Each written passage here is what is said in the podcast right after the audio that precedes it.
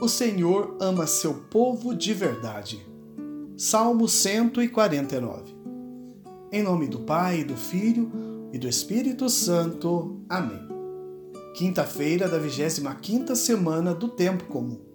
23 de setembro é dia de São Pio de Pieltreucina. Francisco nasceu no dia 25 de maio de 1887 em Pietrelcina, Itália. Aos 17 anos, entrou no noviciato da Ordem dos Frades Menores Capuchinhos, onde vestiu o hábito dos franciscanos e tomou o nome de Frei Pio. Depois da ordenação sacerdotal em 1910 no convento de Benevento, Padre Pio, como era chamado, ficou doente, tendo que voltar a conviver com sua família para tratar de sua enfermidade e lá permaneceu até o ano de 1916. Quando voltou, nesse ano, foi mandado para o convento de São João Rotondo, lugar onde viveu até sua morte. No dia 20 de setembro de 1918, recebeu os estigmas de Nosso Senhor Jesus Cristo em suas mãos, pés e no costado esquerdo, convertendo-se no primeiro sacerdote estigmatizado. Padre Pio passou toda a sua vida contribuindo para a redenção do homem, cumprindo a missão de guiar espiritualmente os fiéis e celebrando a Eucaristia. Para ele, sua atividade mais importante era, sem dúvida, celebrar a Santa Missa. Durante muitos anos, experimentou os sofrimentos da alma, em razão de sua enfermidade, e ao longo de vários anos suportou com serenidade as dores de suas chagas. Padre Pio faleceu no dia 23 de setembro de 1968, aos 81 anos de idade. O evangelho de hoje encontra-se em São Lucas, capítulo 9, versículos de 7 a 9. Naquele tempo, o tetrarca Herodes ouviu falar de tudo o que estava acontecendo e ficou perplexo, porque alguns diziam que João Batista tinha ressuscitado dos mortos. Outros diziam que Elias tinha aparecido. Outros ainda que um dos antigos profetas tinha ressuscitado. Então Herodes disse: Eu mandei degolar João.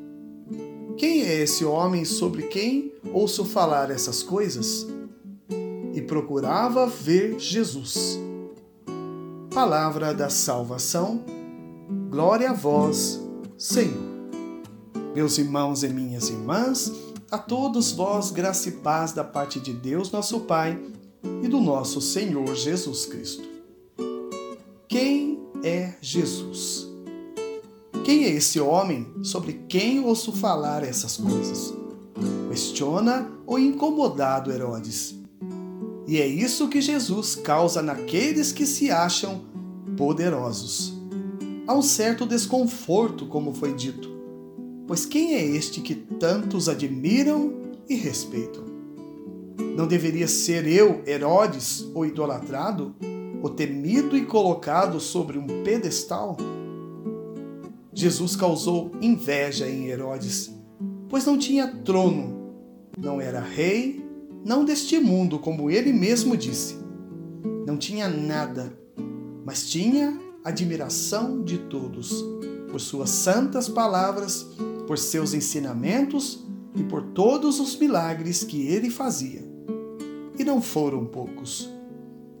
Para muitas pessoas, só o poder é capaz de preencher os seus egos.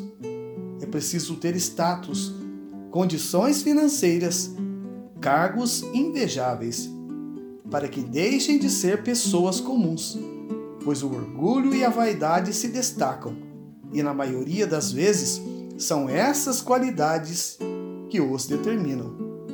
Por isso, existem bajuladores e bajulados.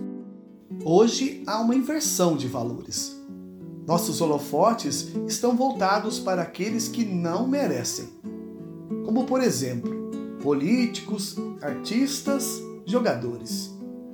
Não que eles não mereçam o nosso reconhecimento. Não é isso.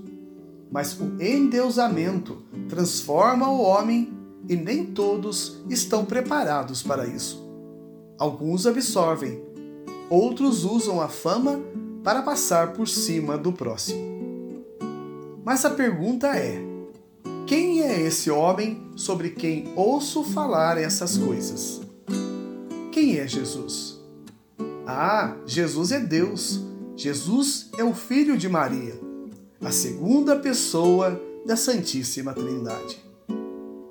Quem é realmente Jesus para você? Aqui não se pede uma identidade, mas o que Jesus representa de verdade.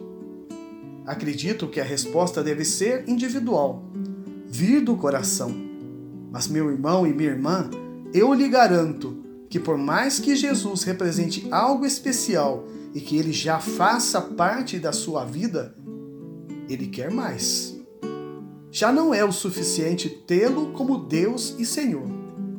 É preciso deixar que ele faça parte de todos os seus momentos, de alegrias e tristezas, de risos e lágrimas, em todo o tempo. Precisamos abrir as portas do nosso coração para que então Jesus faça morada e dali jamais parta. Fico imaginando quando os discípulos tiveram que dar o seu adeus a Jesus, quando ele, ressuscitado, voltou para o Pai.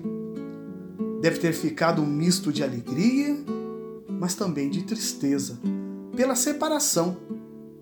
Mas nós somos agraciados, pois não temos que passar por esse processo de separação, pois afinal o temos junto de nós corpo, sangue, alma e divindade na Sagrada Eucaristia. Se você quiser encontrá-lo ainda hoje, agora, não perca tempo. Vá à Capela do Santíssimo. Lá, no silêncio da contemplação, Jesus estará te esperando de braços abertos para te chamar de amigo. Não perca tempo.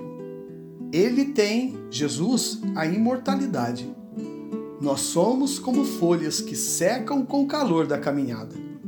Portanto, a hora de estarmos junto dele é agora. Peçamos à Virgem do Carmo a sua poderosa intercessão.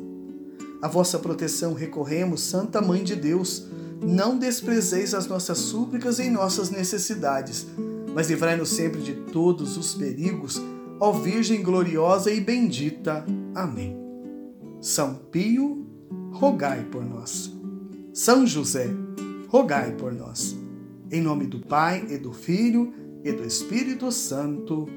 Amém.